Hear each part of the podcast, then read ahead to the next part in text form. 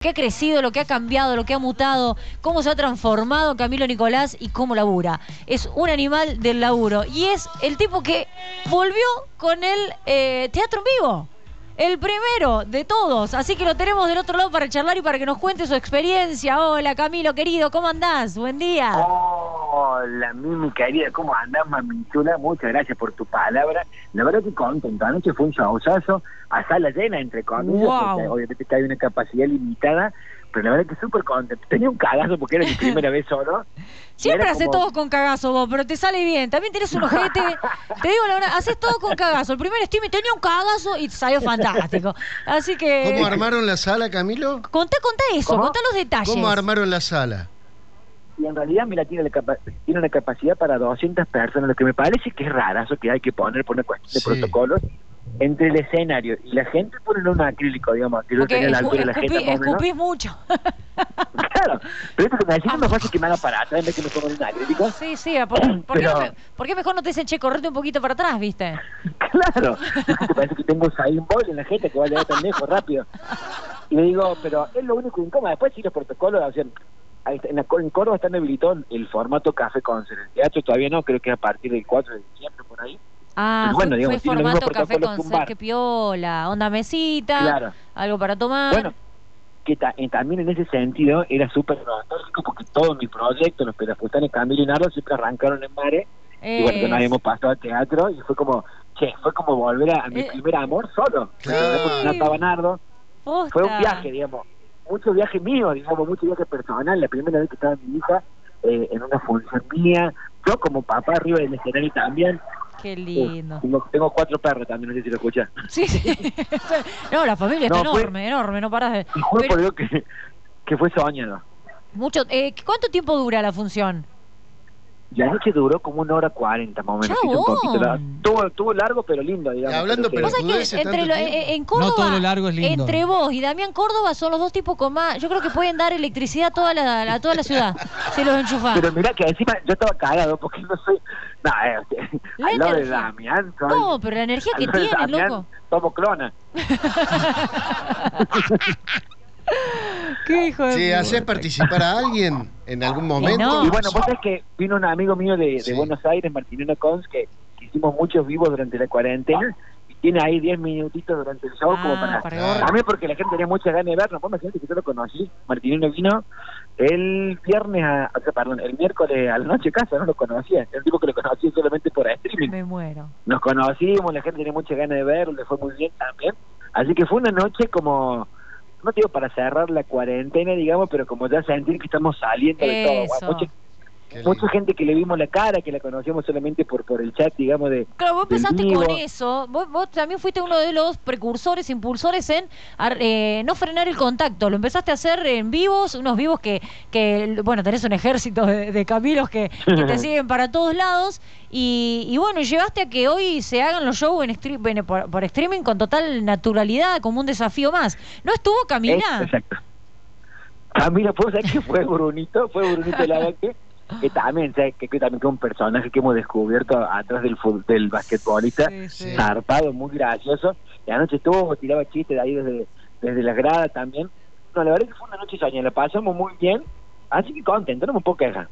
Che, y te termina, terminás agotado, me imagino, ¿no? O sea, una hora cuarenta, frenás diez minutos nada más, y para cómo vos que no parás, que no parás, que no parás. Eh, onda, ¿a qué hora te, te dormiste? ¿Quedaste como eléctrico así, an- levanto. Cinco y ansioso? media de la mañana. Cinco y media. O sea, estás recién levantándote, madrugando. y tengo Sí, una sí, buena sí, noticia. mano, me- es más, me- cinco y media me acosté y me levanté a las ocho y media porque la bebé, por más que te acostes tarde, Ah, sí, no le sí, sí. interesa. Sí, Camilo, Pero, tengo sí. una buena noticia para que también sea una gran mañana para vos. Le ganamos 2 A a ver. 1 a Belgrano. Bajamichi Castillo. Oh, Al fin, loco. Va con una más ganas. Una buena, ¿viste? Una buena. Recién Qué termina el partido Qué amistoso. buena noticia. Nicolás, le, le quiero hacer una consulta porque estuve siguiendo un vivo las otras noches cuando se sumó Brunito Lava, que también. eh, Lo vi como muy ahí preocupado por esto de la solidaridad eh, heterosexual ante una necesidad homosexual. ¿Eh? ¿Cómo fue esto de ¿Querés que lo diga en criollo? Sí, decilo. No, yo dije, por ejemplo, nosotros, por ejemplo, bah, como tú con Nardo, eh, yo tengo la teoría de que uno, por ejemplo, viste que dice, che, te lo chaparía a tu amigo, no, yo no me lo chaparía. En mi caso heterosexual, digamos. Yo soy una amiga y me dice, che, oh, tengo una ganas de hacer el amor, hacer el aguante, sí, vamos, me digo, para mí la gente no tiene que dejar de ser amiga por eso. Ah, está bien, pero, pero onda, Como que la gente onda como, como Miguel y Cogote, así de todo, digamos, Claro, o pero chape él lo nomás. que planteaba en el vivo era que si un amigo le pedía que lo masturbe, él de onda se lo hacía. Ah, qué solidario. No, no, espera, culea, así no lo dije. Ah, fuiste No, más no, yo delicado. dije de humorista solidario. no, porque vino Martiniano, Martiniano es gay, ¿no? Sí. No, no sabía. acá en casa, no sabía. No se le nota. ¿Será, chicos? Vamos acá, siempre digo yo. Bueno. Y, y le digo, ponle, le digo, si yo fuese gay, le digo, bueno, me haría el aguante. Tú acá me estás estresado, tum, tum, tum, porque yo así que estaba nervioso y estresado.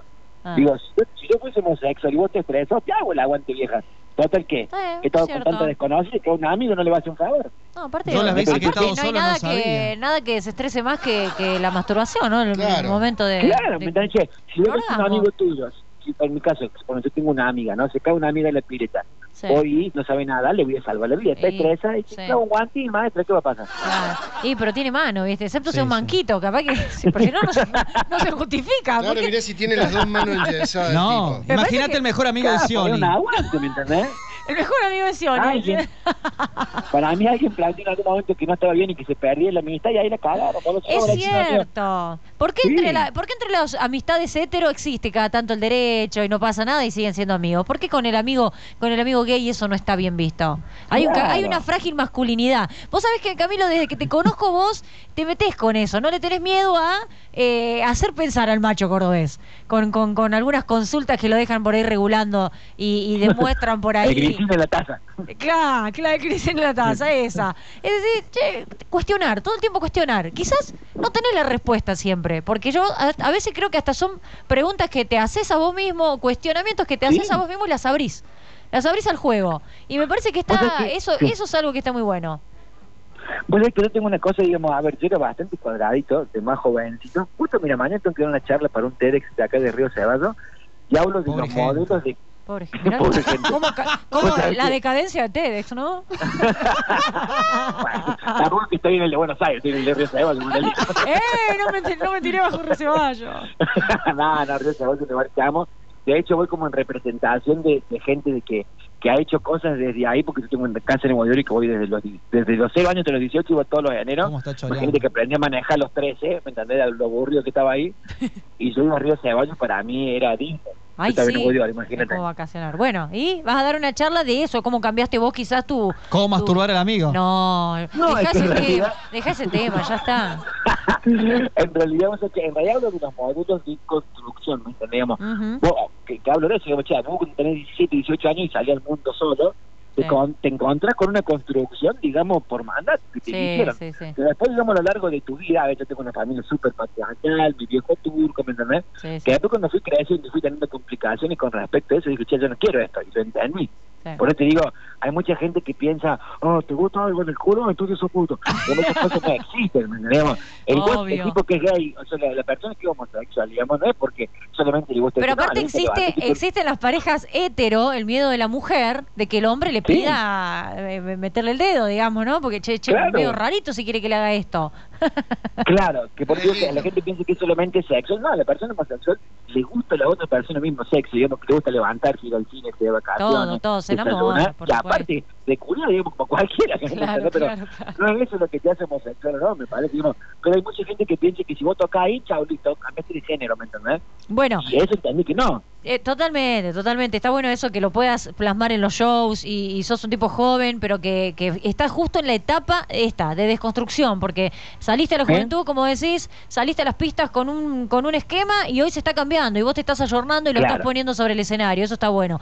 Contame un poquito Exacto. esto de es un montón. ¿Cómo está planteado el show? Eh, ¿Son monólogos? ¿Son chistes? Eh, más o menos para invitar a la gente. ¿Cómo se compra y se consigue la entrada? Tiene, tiene cuatro momentos bien diferentes. Al principio hablo de la pandemia, digamos, de, de todo lo que estamos viviendo a partir de marzo, para que todo cómo, cómo fue avanzando, digamos.